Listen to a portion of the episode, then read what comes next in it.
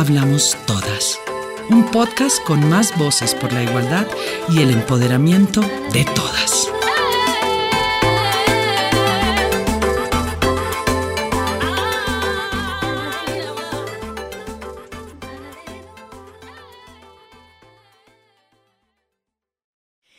Soy Catalina Ortiz, soy vallecaucana, caleña, soy abogada, tengo una maestría en administración pública, soy la mamá de Juanfe, soy congresista, soy del Partido Verde, soy una mujer berraca, me preocupa mucho el país que le vamos a dejar a nuestros hijos, y me encanta trabajar en el Congreso por temas en donde normalmente no hay mujeres, me encanta estar en lo económico porque normalmente las mujeres no están allá metidas.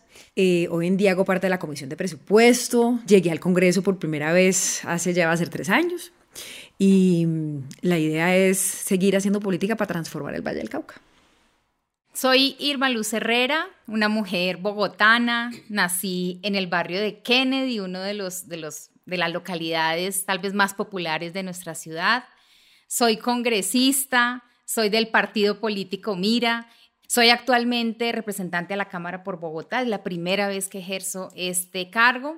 Soy economista, me gusta trabajar en política entendida como el servicio a los demás me gusta trabajar por las mujeres, orientadas sobre todo al emprendimiento, al empleo, a la formalización laboral, al ejercicio político, al entender una, una sociedad equitativa en la que hombres y mujeres compartan y construyan. Soy una persona positiva. Soy Flora Perdomo, representante de mi querido departamento del Huila. Soy una mujer trabajadora, comprometida, emprendedora. Me dediqué durante muchos años a la docencia y tengo la fortuna hoy en día de estar en el Congreso de la República, donde hacemos las leyes y creo que Estamos trabajando con la bancada de mujeres para que a Colombia le vaya mucho mejor. Mi compromiso está con la mujer rural, está con el ambiente, con el sector agropecuario. Hago parte de esta comisión quinta y feliz de estar en la Comisión Legal para la Equidad de la Mujer.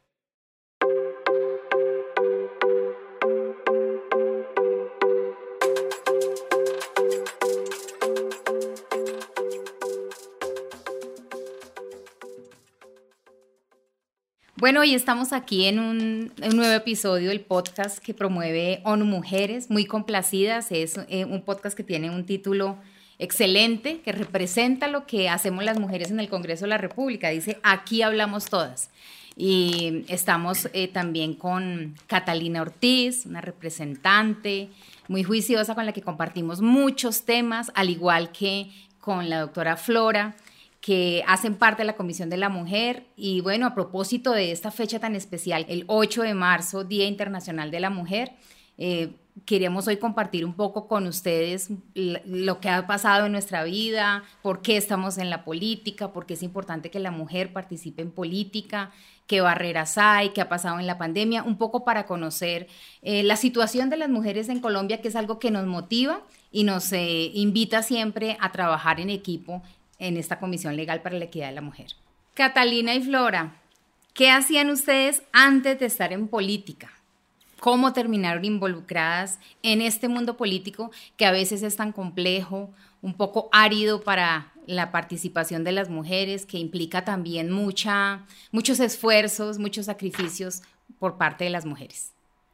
Yo siento que yo siempre estuve en política, en el, en el sentido amplio ¿cierto? O sea, de golpe uno ejercía otro rol em, eh, como directora de una fundación, que fui, como directora de un programa estatal, pero siempre de chiquita tengo la, la, memoria de haber estado tratando de organizar al grupo, de ejercer liderazgo para poder lograr cosas para nosotros, para otros. Entonces, como que para mí antes de la política, pues no había nada, porque yo siempre he estado en, la, en el tema amplio, siempre he estado eh, ejerciendo el servicio y lo que tiene que ver, con, con, el tema político.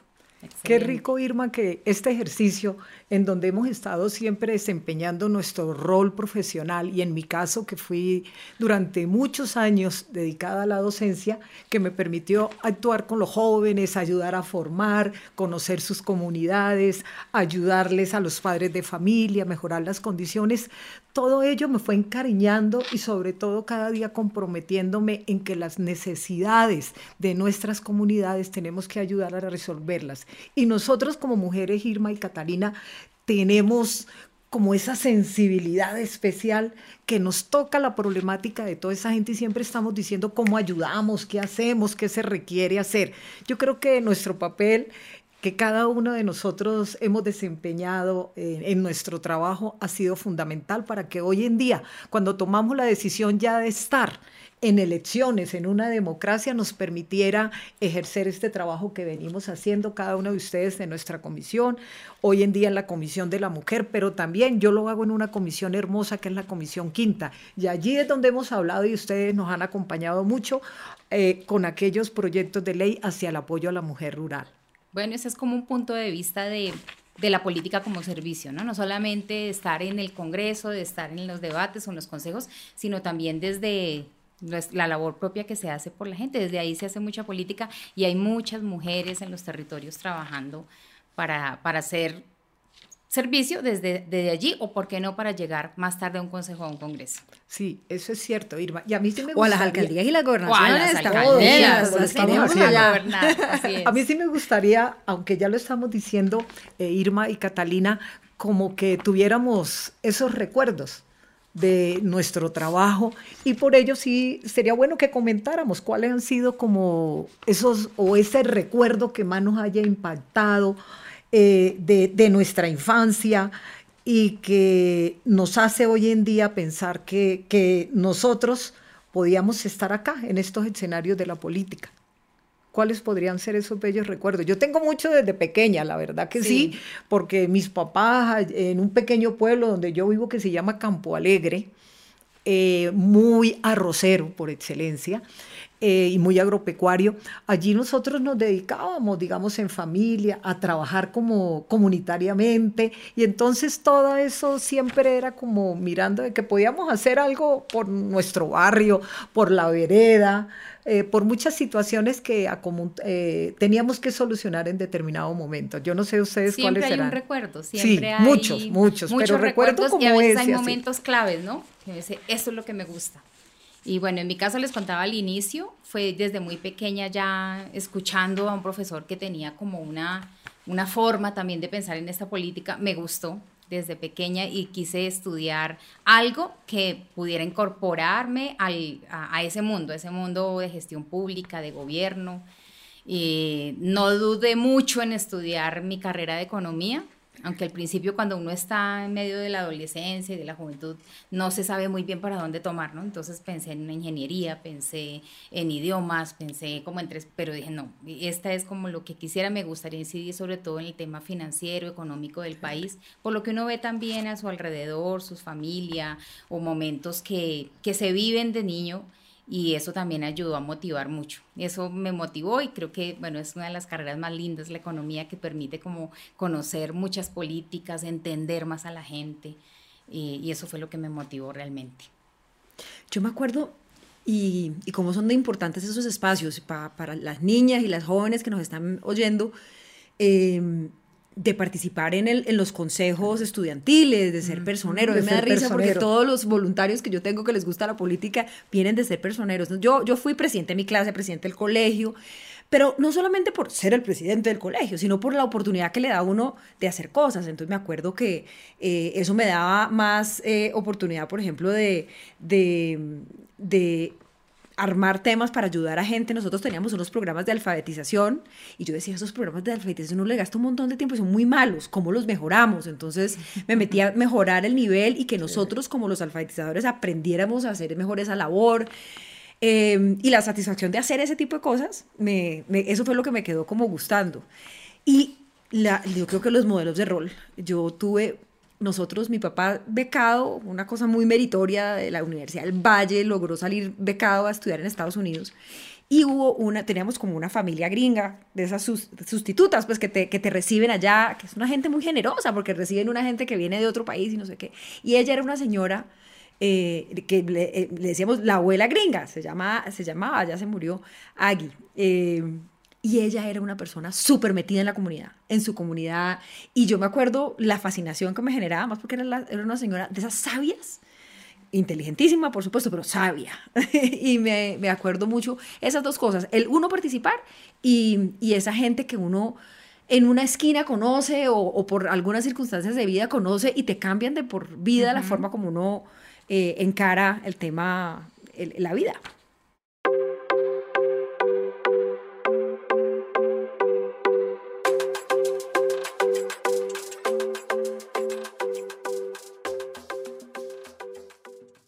Mire qué importante Irma y Catalina y nos lleva a nosotros como a una gran reflexión o a una gran pregunta. ¿Por qué consideramos nosotros que es importante tener mujeres en esos puestos de liderazgo para que podamos cada día ir transformando esta sociedad que es lo que soñamos, lo que visualizamos nosotros? Yo, yo creo siempre que una parte es solo el ejemplo. A mí eso sí que me parece importante. Es decir, si no hay más, es, es un, como un círculo eh, virtuoso. Si usted no ve mujeres, o sea, vicioso, si usted no ve mujeres, entonces usted no se mete. Entonces el tema del ejemplo, a veces la gente lo, lo, no lo valora como lo debería valorar y me parece fundamental. Pero también es que nosotros le metemos otra perspectiva a, los asuntos. Entonces, en los temas les doy ejemplos de política pública. Por ejemplo, una cosa que eh, en el urbanismo, en el urbanismo es importantísimo el tema de las mujeres y el mundo se diseñó urbanísticamente sin pensar en las mujeres durante mucho tiempo. Entonces, los puentes peatonales a uno le ven los calzones, eh, unas cosas que dice, o se sienta usted en un lugar en donde, ¿no? Entonces, hasta en ese tipo de cosas de seguridad de las mujeres, de sentirse, de que nosotros podamos disfrutar el espacio público en las mismas condiciones que los hombres. Eh, hasta venga este, este que yo siempre cuento esta historia. Yo manejaba un programa de emprendimiento muy importante que se llama Impulsa, que, y eh, vinieron unas mujeres emprendedoras fantásticas, tenían un producto lo máximo. Y es que el fijador para la alisada del pelo, para la queratina, es formol. Entonces eso terminaban los pobres peluqueros en la, en la clínica. Eh, y estas niñas, una ingeniera química y un, era un equipo súper bonito, se, desarrollaron un, un, fijador a base de chocolate, natural y no sé qué, un productazo. Y yo las llevo para que les, las evalúen y les, y les, les asignaran capital si se lo merecían. Miro los jurados y son tres hombres calvos.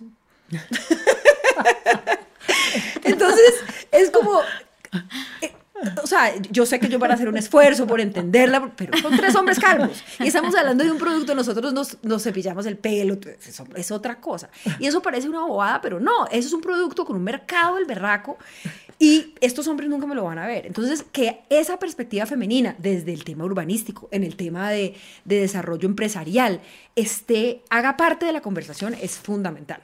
Eh, y hay veces que si nosotros no alzamos la mano, nadie lo va a hacer porque los hombres no lo ven. Eh, y nosotros sí lo vemos. Entonces, creo que para mí eso es uno de los temas centrales de por qué tenemos que tener más mujeres en política.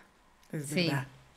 Hay, hay estos, estos inspiradores ejemplos, y ahora ya lo decía Cata, pero, pero hay alguna mujer en particular que las haya inspirado, las haya impulsado, sobre todo, pues ya nos han contado como un poco del tema de servicio, pero ya cuando dicen no, a lo político, a incidir más, a fortalecer más el trabajo de las mujeres, ¿recuerdan o alguna mujer que les haya motivado y que les haya impulsado?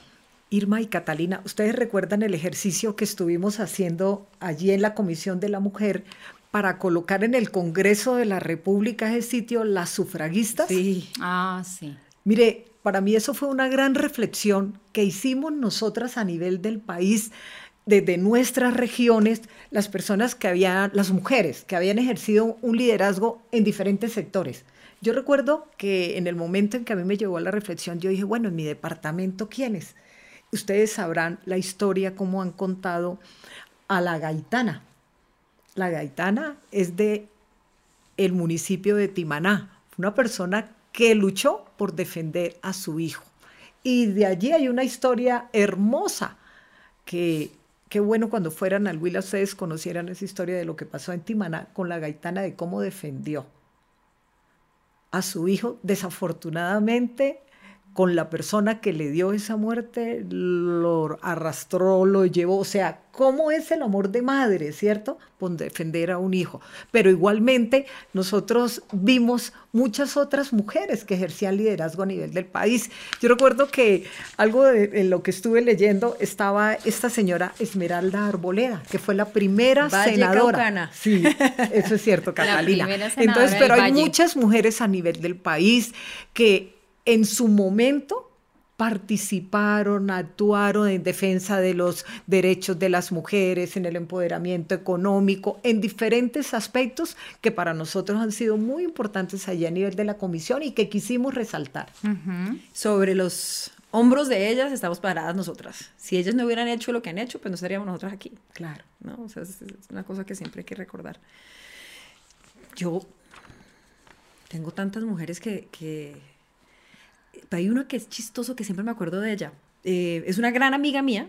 Eh, y ella era del movimiento de la séptima papeleta, pero yo todavía estaba en el colegio cuando la séptima papeleta. Pero ella ya, ella estaba en la universidad y yo me la encontraba súper bonita, recaleña, con su megáfono en ese momento. Y, y, Mapi ha sido candidata a esto y lo otro. Y es una persona pues que en Cali la conocen como una líder cívica importante y demás. Yo creo que para mí e, ese, ese, ese ejemplo de ver a Mapi porque era alguien como más eh, cercano a mí, en el sentido de que pues yo la veía, ella estaba en una universidad que quedaba al lado de mi colegio y yo decía, ah, uno puede ser como ella y, y, ¿cómo es lo del megáfono? Em, y ha hecho, ha tenido desde entonces, desde la séptima papeleta, increíble el liderazgo que tuvo. Em, hasta hoy en día sigue, pues muchos años después, ejerciendo liderazgo desde diferentes sitios, porque insisto, pues uno puede haberse ganado la curul o a veces no se la ganan, pero tienen una tienen un liderazgo importantísimo. Ese es un, un salud a Mapi Velasco. No, pues eh, creo que, que sí, eh, Flora, tienes razón cuando se dice que mujeres, ¿no? Pues difícil a veces, pero hay ejemplos muy cercanos. Entonces creo que ahí también eso inspira y motiva. Comparto con Catalina el ejemplo porque cuando se ve una mujer en política, esa mujer también inspira a otros, desde diferentes puntos de vista, desde, su familia, sus conocidos, sus amigos, eh, las personas que lidera, las personas con las que trabaja. Ahí hay un, excelente ejercicio de liderazgo. Creo que eso también, a pesar de que las mujeres a veces llegan con otro empeño, otra cosa para hacer en medio del Congreso o estas corporaciones y es, es, difícil lograrlo. Creo que el mismo ejemplo, el mismo esfuerzo y también los logros pues motivan y, y ayudan para que otras personas quieran involucrarse y quieran llegar. Además que ahora vemos que hay mujeres que como seguramente nos, nos, pasa a nosotras. No estuvimos en política antes, no somos de familias políticas o que tenga un recorrido político, otras sí. Eh, algunas vienen de la academia, otras vienen del trabajo social, otras vienen del sector empresarial. Entonces ya como que hay más conciencia que desde donde estemos se requiere la política. Se requiere que hacer leyes, se requiere debatir los temas, se requiere abrir espacios. Ahora hay más conciencia de eso que antes, no es solo una, de, me dedico como política a hacer política, no, es que yo soy empresaria, pero soy política, soy académica, pero puedo aportarle a la política, soy líder comunitaria y tengo como también eh, ejercer un liderazgo político.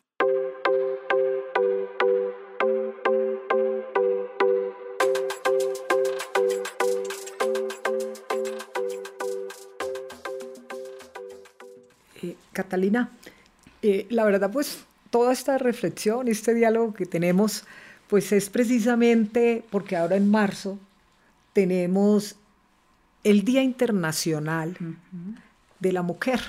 Nosotros como mujeres del Congreso, como bancada, como parte activa de la Comisión para la Equidad de la Mujer, eh, nos tenemos una gran responsabilidad de seguir abriendo estos espacios para que más mujeres participen en política, para que más mujeres se destaquen. Son grandes los retos que nos tocan a nosotros porque es construir política pública de manera que podamos eh, para que más mujeres se encuentren esos espacios. No es fácil hacer la política, como todos lo sabemos, la gran dificultad que nos ha tocado. Pero una pregunta sería que todos nosotros lo vivimos haciendo. ¿Qué sigue haciendo falta para una mayor participación en política de las mujeres en nuestro país? Yo digo, al interior de nuestros partidos, ¿qué pasa? No falta ese impulso. En la parte económica, el tiempo, nuestros compromisos, en nuestros hogares. Hay tantas circunstancias que rodea eh, la participación de, de nosotras en política. Qué bueno sería que motivemos hoy en este, en este diálogo que tenemos acá y en ese abrebocas para la conmemoración del Día Internacional de la Mujer, que pudiéramos nosotros decirle a muchas mujeres colombianas que participen más en política, qué podemos sugerirle, qué más hace falta, cuáles son esos retos, qué más podemos hacer.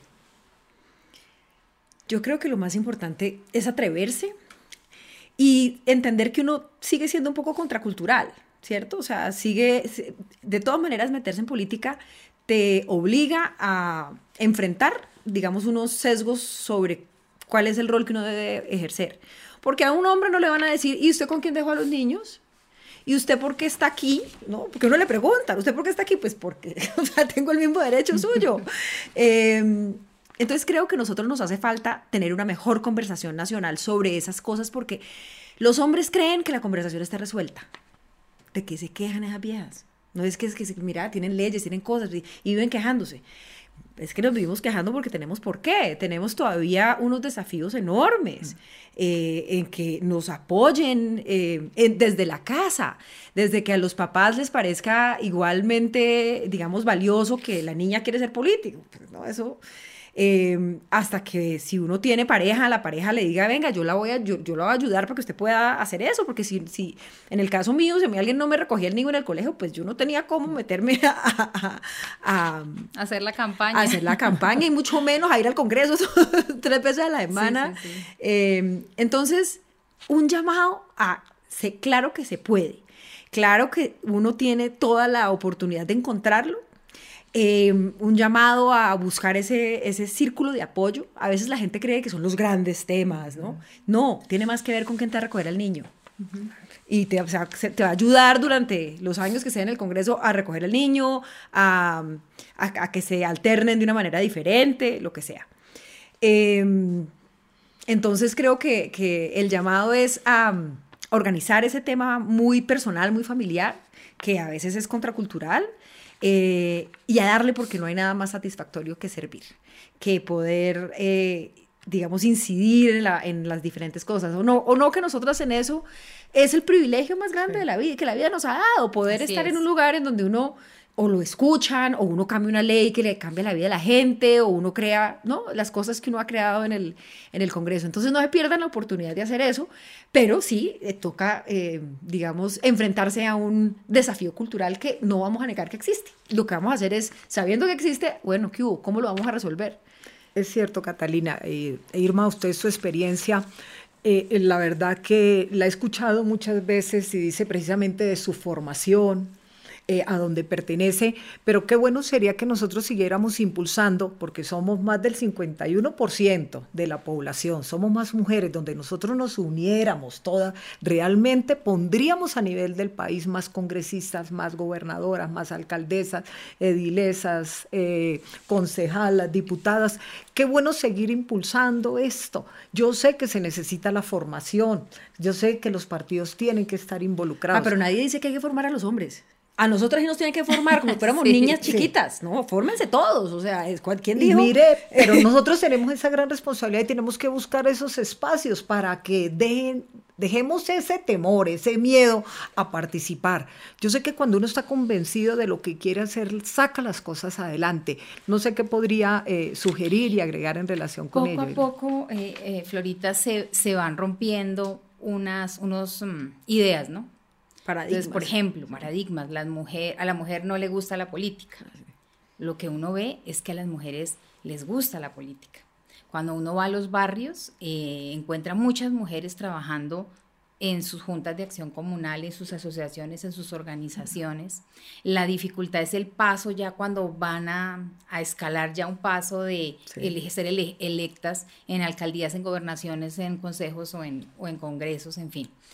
Pero eso es un trabajo también que poco a poco se ha hecho y parte en gran, en gran parte, creo que por las mujeres políticas que han estado en Congreso o en todas estas organizaciones.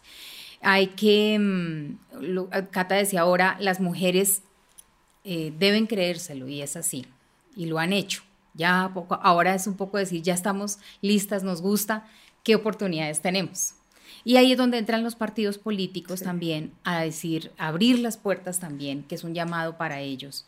Ahora recientemente se, se aprobó un nuevo paso también, que es el 50-50 en las listas. ¿Cómo hacemos para que eso represente una mayor participación de las mujeres? Entonces, realmente el partido político debe comprometerse creo que debe creerle en la mujer también, debe darle lugar también a las mujeres. El país tiene un momento histórico, la paridad de la que usted habla. La verdad que sí, Irma y Catalina, que fue aprobado recientemente, tenemos nosotros como mujeres una gran responsabilidad de que más mujeres participen y sean exitosas, no solamente que se inscriban en las listas para el próximo congreso y así lo demás, no, exactamente. Como el cumplimiento del porcentaje ya, ¿no? Exacto. Entonces tenemos una gran responsabilidad en estos momentos de que se inscriban más mujeres en las listas, pero que seamos exitosas. Y allí es donde vamos a seguir trabajando y aquí tenemos esa, esa otra pregunta, ¿qué vamos a hacer con estas jóvenes, con todas estas mujeres que están participando en los consejos municipales de juventud para que se motiven y puedan seguir también en esta carrera política? A mí me encantan las, las jóvenes de hoy porque me, me, me sorprenden lo osadas, lo... O sea, ellas no, no le tienen miedo, ellas no, ellas no están viendo como nos tocó a, a otros la, esas diferencias. Entonces yo creo que son ellas las que nos van a terminar liderando a nosotros. Eh, y creo que ahí lo que tenemos que tener es más una, una posibilidad de alianza donde ellas nos enseñen lo que ellas, porque ellas no lo ven. Es muy bonito porque nosotros podemos verlo y superarlo. Venga, aquí hay una dificultad cultural, social, y yo la supero. Pero en el caso de, de, de, estas, de estas jóvenes de ahora, ellas pues no, no, no ven las, las, eh, muchos de los sesgos. Entonces, yo, yo creo que más que, que cómo las vamos a ayudar en ese sentido, es más cómo lo vamos a aliar con ellas, cómo, cómo vamos a mejorar ese, ese diálogo intergeneracional para que ellas aprendan de nosotros, que seguro tenemos que aportar, pero nosotras de ellas. De, acuerdo, abrir nuevos espacios, abrirle espacio al nuevo liderazgo. Y estos, estos procesos de consejos de juventud, de elección de juntas, de incluso en el mismo colegio, si nosotros logramos también motivar, porque hay quienes Ahora está como ese espacio, Canta, pero de todas maneras queda eh, la preocupación y como que ahí a veces el tema político no se valora mucho, ¿no? Es, eh, se ha como estigmatizado también. Entonces es difícil a veces que alguien diga, yo quiero ser político como joven. Qué bueno que esos espacios existan, que podamos promoverlos y mostrarles la otra cara de la política. Uno puede estar, estando ya dentro, dice, se puede trabajar, hay mucha gente trabajadora, hay personas que se esfuerzan, yo las veo todo el tiempo en el Congreso, las mujeres, las de la comisión, por sacar adelante los temas, aunque a veces esa imagen que se tiene no es la mejor, la más favorable. Yo, yo quería devolverme una, a cosas personales que me parece chévere que, que, podamos compartir. A uno le toca pues lidiar con mucho troglodita y con muchas situaciones difíciles, eh, con sesgos de género y quería preguntarles por esa, eh, digamos, ese, esa experiencia que uno se acuerda y uno dice, uy, ese ejemplo de ese día que pasó tal cosa, eh, no, no sé si, Ay, si tienen historias de esas. un caso lindísimo, a ver, Catalina, nunca se me olvida. Yo presidí en el 2014 al 2015 la Comisión Legal para la Equidad de la Mujer. Y allí estuvimos con todas las organizaciones sociales de mujeres rurales cuando el presidente Santos estaba pidiendo la facultad para eh, hacer unas transformaciones en el Ministerio de la Agricultura. Yo recuerdo que nosotros como estrategia montamos ese día con todas las organizaciones de mujeres rurales que las invitamos allá al elíptico y montamos una estrategia especial con quien estaba de presidente en la Cámara. Habíamos ambientado en los partidos que era necesario tener la mujer, la dirección de mujer rural, porque las mujeres rurales durante mucho tiempo han sido desplazadas, todas las circunstancias de extrema pobreza que rodea. Y le cuento, cuando se dio la votación, hubo como tres personas que votaron no a la dirección de la mujer rural. El presidente de la Cámara en ese momento le preguntó, le dijo, bueno, y tal colega, ¿por qué no votó positivo la creación de la mujer, de la dirección de la mujer rural? Dijo, porque tenemos que estar en igualdad de condiciones. ¿Por qué no creamos la dirección del hombre rural? Ese día todo el mundo quedamos fue mudos allá en el Congreso, sorprendidos, porque mire lo que piensan muchos hombres, ¿cierto? Tanto tiempo que ha habido esas brechas y era una oportunidad de poder ayudar a nuestras mujeres. Y votó no porque su machismo no le permitió pensar, sino que porque en esos momentos las mujeres sí podían tener eso y los hombres no. Impresionante. Complejo, sí. Yo estaba acordándome ahora de la nuestra primera senadora Alexandra Moreno, que también se, con eso se, se rompió mucho, mucho estigma también o paradigma, porque, bueno, una mujer puede liderar una lista, una mujer, y entonces era como una noticia, ¿no? Primera lista liderada por una mujer, pero pues realmente era, era otra época, hace 20 años más o menos.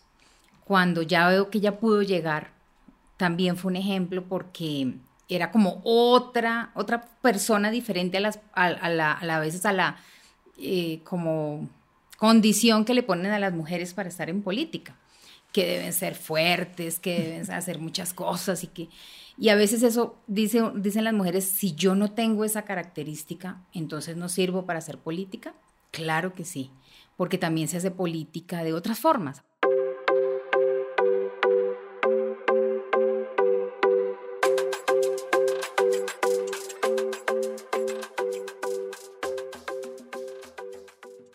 Este año que pasó ha sido un año de crisis mundial y mm, las mujeres infortunadamente tuvieron también la mayor carga.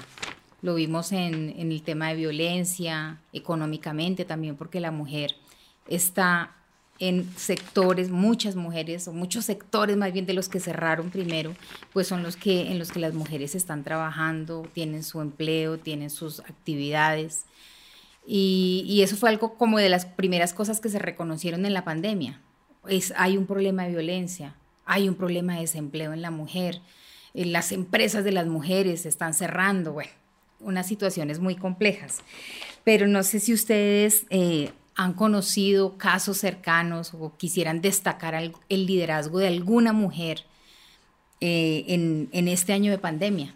Algún ejemplo que hayan conocido o cercano o que les haya llamado la atención en el país? Yo, yo si quieren empiezo. Yo, primero, pues un llamado y un, una exaltación a la cantidad de mujeres anónimas en sus casas, eh, ayudándole al niño con el computador mientras hace el almuerzo, mientras el marido, la, o sea, es de, realmente nuestras mujeres son unas y berracas. Conectarse a trabajar. Unas resilientes las berracas. Y me parece que vale la pena resaltar a las mujeres alcaldesas que les tocó, y las mujeres gobernadoras, que les tocó estrenarse, ¿no? Porque acaban de arrancar sus periodos y, y, pues nadie sabía cómo manejar esta pandemia. Usted puede decir que esto lo hizo bien, que esto lo hizo mal, pero ahí han estado, han ejercido el liderazgo y, y yo creo que a ellas hay que hacerles un reconocimiento porque son pocas, pero berracas las mujeres que, que asumieron las alcaldías y las gobernaciones en este, en este año. Es verdad, eh, Catalina e Irma, eh, en esta pandemia se desnudó tanto la realidad de nuestra sociedad que comenzamos a darnos cuenta, el rol de todos es importante. Nos indujo a la solidaridad, nos hizo revisar mucho nuestras actuaciones, no cuidamos el ambiente, no nos cuidábamos en nuestra salud, a cuidar y ahorrar. Bueno, esta pandemia nos ha dejado grandes reflexiones. Yo vi mucho en mi región precisamente la gran responsabilidad de nuestras alcaldesas, de las gestoras sociales.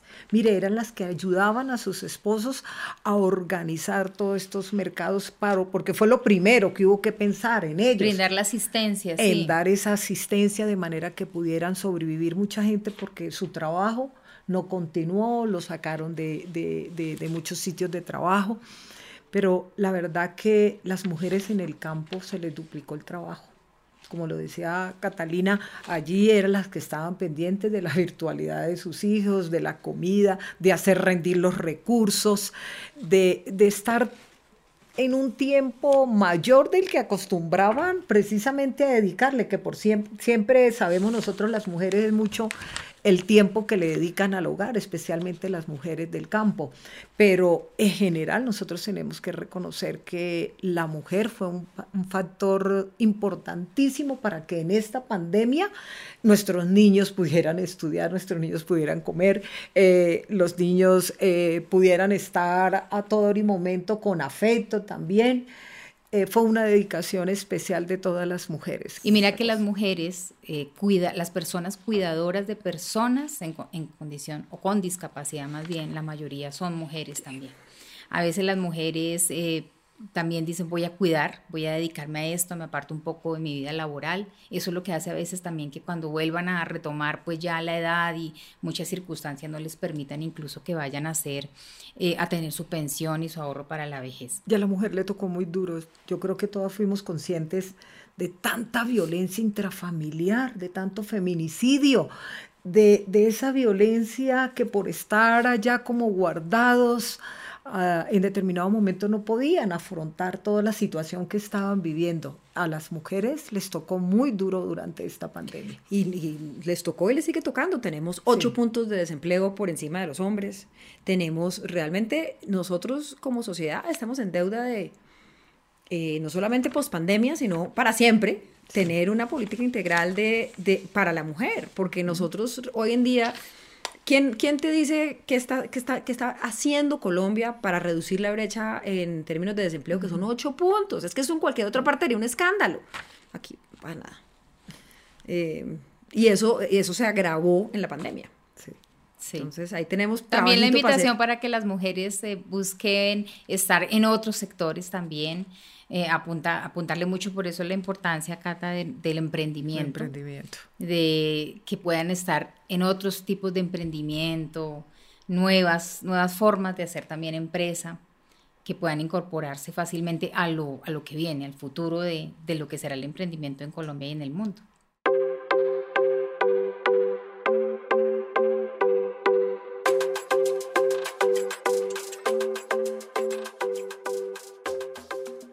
Yo hago parte de la Comisión de la Mujer de, en estos dos periodos. La presidí en el 2014 al 2015 y me alegra mucho que ustedes hoy en día hagan parte de esta comisión legal, porque eso es optativa si queremos estar allá. Pero estoy convencida de que ustedes son unas mujeres que le aportan mucho a la comisión por todo lo que desde las leyes podemos nosotros avanzar en protección de sus derechos, pero sobre todo en potenciarlas en muchos aspectos para que cada día guarden más independencia en relación con su pareja y puedan proyectarse. La Comisión Legal para la Equidad de la Mujer eh, ha tenido muchas congresistas valiosas, importantes, y yo sé que cada una de ellas en su momento ha, ha hecho la intervención para que hayan salido muchas leyes fundamentales. Yo recuerdo todas nos unimos cuando hubo esos feminicidios a nivel del país y salió precisamente esta ley para proteger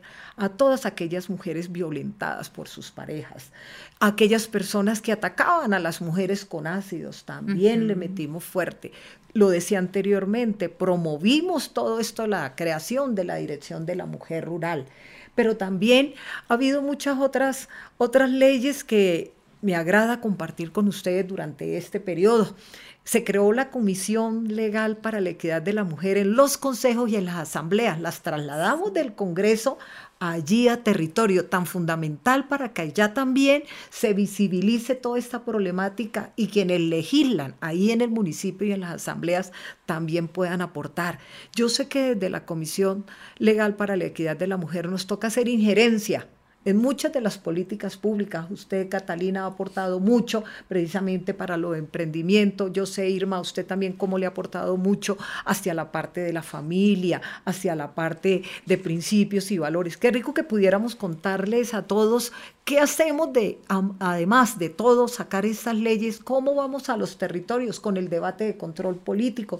Todo aquello para que motivemos a más mujeres a estar en estos escenarios que son fundamentales para visibilizar más la problemática de las mujeres a nivel de nuestro país.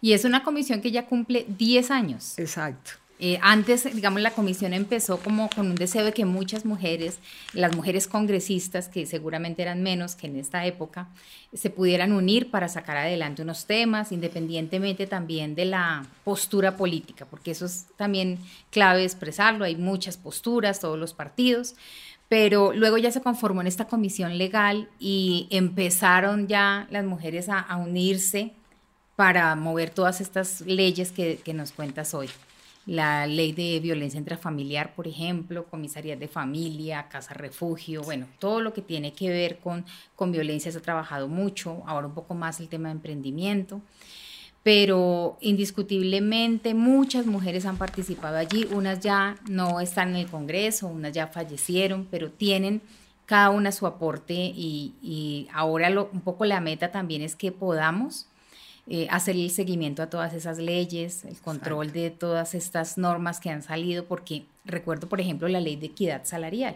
que es una ley del año 2011, que lo que busca es... Eh, de colocar ese, ese principio también que ya existe en nuestro código laboral, a trabajo igual, salario igual, que es otra de las, de las diferencias que existe, eh, o brechas salariales que son más del 12.9, casi 13% de salario preocupadas un poco porque decíamos los hombres en un mismo trabajo que las mujeres ganan 100 pesos, pero la mujer gana 88 pesos. ¿Por qué se da eso?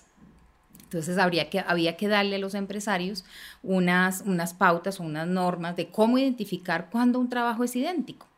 Y bueno, esos también fueron unos debates eh, importantes e interesantes que nos permiten también como comprender la otra parte. Entonces, la parte del empresariado, cómo le explicamos, cómo le decimos, eh, cómo motivamos también para que esa brecha salarial se disminuya. Y con estos 10 años, pues ya queremos también celebrarlos ahora en abril, se cumple.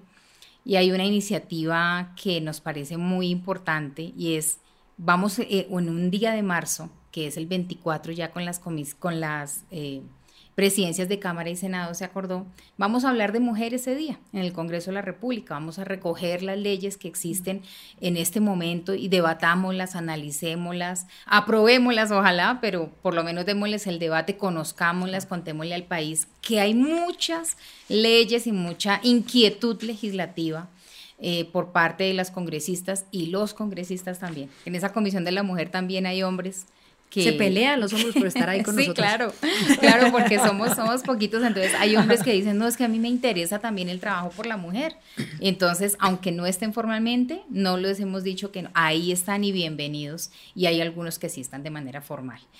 Pero bueno, ese es como un poco, un poco el ejercicio de, de, ir visibilizando más esta comisión. Lo que tú decías ahora de llevarlas a los consejos es fundamental porque desde de pronto el Congreso se habla muy, muy grueso, muy país, muy general. Pero qué bueno que en un consejo pequeño como Campo Alegre o en el Consejo de Cali o en el Consejo de Bogotá se puedan apropiar más todas esas políticas a la vivencia de, de las mujeres de esa ciudad. Yo, yo una cosa que, que celebro tanto y, me gusta tanto de poder hacer parte de la, de la Comisión Legal para la Equidad de la Mujer tiene que ver con la, la tribuna. ¿Cierto? En, en, el Congreso finalmente eh, hacemos, hacemos las leyes, les hacemos control, hacemos debates, pero también una de las cosas que, que podemos tener es desde esta tribuna que nos da tener una comisión, podemos, eh, digamos, fijar agenda, poner al país a hablar de temas. Entonces, nosotros participar en las discusiones nacionales. Entonces, eh, a mí me, me, me, ha gustado mucho ver cómo ustedes venían con una agenda de la pasada. Hemos, ha sido como acumulativo. Ha sido, hemos, eh, nos hemos parado sobre lo que ya habían logrado personas, las, las, que estuvieron antes. Yo quería como señalar dos porque para mí ha sido súper importante que la agenda económica sea central.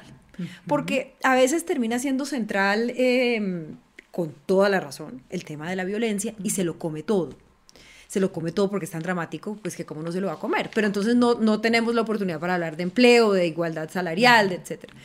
Em, el año, ya no me acuerdo ni qué año fue, antepasado, eh, introdujimos una casilla en el registro único empresarial en donde la gente, donde usted va a marcar si la empresa tiene participación femenina. Una cosa tan sencilla como esa, la logramos entre otras cosas porque teníamos la tribuna de la, en ese momento yo estaba de vicepresidente Sí, de, la de la comisión. comisión. Entonces, y, miren lo, lo, lo bueno que es pasar de no tener información sobre las mujeres en las empresas. Hay una encuesta que hace el DANE de micronegocios, pero hoy en día, cuando se iba a hacer una intervención para mejorar la vida de las empresarias en el campo, en la no sabíamos cuántas empresarias había, hoy ya, ya, ya, lo, ya lo sabemos. Yo creo que eso es una cosa bien importante. Y lo otro que hicimos también en, en medición, a mí me gusta mucho medir, es que nos aplicamos el, el- el índice parlamentario para ver cómo estábamos sí, nosotros con sí, respecto claro. a, a los demás Congreso congresos en del Equidad. mundo. Sí, sí. Congreso en Equidad se llama. Entonces ahí, eh, ahí, ahí pudimos ver cosas interesantes, o sea, gente que dice, no, a las mujeres no se les oye con, en igualdad de condiciones en el Congreso. Eh, entonces, para no estar, digamos, tratando de corregir cosas que no son problema y enfocarnos en es- en aquellas cosas que, que nos, nos muestra que son problemas. Yo, yo vivo feliz en la comisión eh, y realmente creo que es una comisión muy ejecutiva, parece con sello de mujer en el sentido de que hacemos cosas tangibles, que realmente, eh, di- digamos, ahí están la, la dirección de la mujer rural, eh, la paridad, eso yo creo que es de lo más importante, porque ¿cómo la sufrimos o no? Sí. La Luchada, sufrimos luchada. mucho. Y, y hoy en día pues tenemos la obligación de que en las listas de las corporaciones haya 50% de mujeres en, en los, en los eh, municipios, departamentos más grandes. Y eso, pues, eso, eso yo creo que nos... La última vez que se aumentó esa cuota, se aumentó la participación de las mujeres y ahora, Sí. como, como bien decía eh, Florita, ahora tenemos el desafío de que no solamente sea un porcentaje para rellenar, sino que realmente tengamos más mujeres llegando. La primera es, es que, es que nos dejen encabezar esas listas. Eso les da durísimo. Pero ¿por qué van a tener que encabezar las mujeres? Pues, ¿por qué no? ¿Cierto? Eh, algunas de las cosas de la, de la, de la comisión legal. Pero también quisiera destacar el del trazador presupuestal, Ay, el ¿recuerdan? es que es, es importante porque nos va a permitir saber qué programa y qué presupuesto hay para las mujeres y hacer un seguimiento. De ¿sí? acuerdo. Como hay tantas entidades y, y, pues muchas le apuntan a la mujer, bueno, pero ¿cuánto hay? ¿Qué recursos hay? ¿Y cuánto se ejecutó y cómo se fue? Creo que ese también ha sido un buen, un gran Ese logro, un logro importante, en el presupuesto general de la nación. Le va pasando uno por la mente otros temas y un tema lindísimo que se trajo también en el periodo pasado fue la economía del cuidado. Sí. Sobre todo ahí quedaba reflejado en esas estadísticas, en esos ítems del DANE, precisamente cuál es el aporte de la mujer rural al PIB, al Producto Interno Bruto acá del país. Y entonces, mire, hay una cantidad de ejercicios que se han venido desarrollando. Si ustedes no hubieran hecho lo del cuidado, hubiera sido más difícil identificar lo de la pandemia. Sí, señora. Sí, ya, ya, que, ya que se había, y por eso hablo de la, de la tribuna, ya que se había tenido esa conversación nacional con el DANE, con no sé qué, se había creado una comisión para hablar de economía del cuidado, cuando llegó la crisis de la economía del cuidado, es que todo el mundo estaba en economía del cuidado, eh, ya teníamos información y una conversación nacional que había cogido un, un poquito de camino. Sí, hay mucho por hacer, por supuesto, pero se han logrado, se han logrado temas y hemos estado históricamente también la, la, la Comisión de la Equidad en los momentos como claves. El- la, la equidad, la primera participación del 30%, recuerdan, ahí estuvo Ay, la, sí. la, la- ese, ese, pues, fue un logro en ese momento. Claro. Ahora es el 50%, Sí. fruto también de debates, de ideas, de, de, de mover y de que desde la agenda de la, o que la comisión también ponga temas en la agenda que, que el Congreso tiene que estar pensando en ellos A mí también. me el gusta país. mucho porque es que a cada ley se le pone el enfoque de género.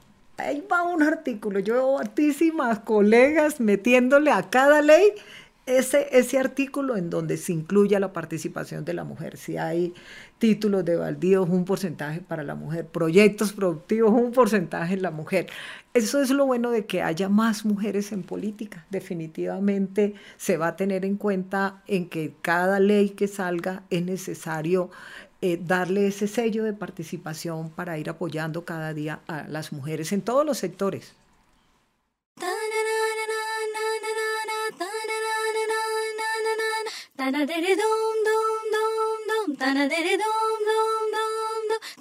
No se vayan a quedar con las ganas.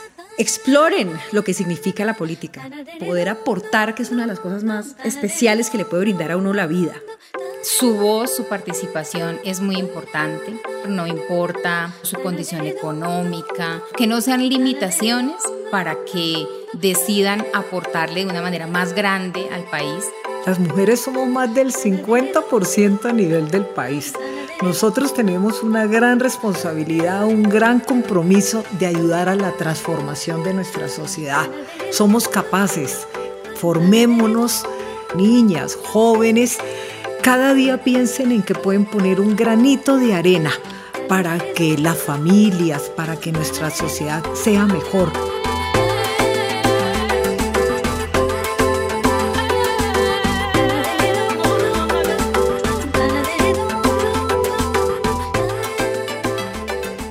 Esto fue Aquí Hablamos Todas, un podcast con más voces por la igualdad y el empoderamiento de las mujeres y niñas en Colombia. Presentado por ONU Mujeres, en alianza con la Consejería Presidencial para la Equidad de la Mujer, MINTIC y el apoyo de la Embajada de Suecia. Si una niña, una mujer, puede oírlo, puede serlo. Gracias por escuchar.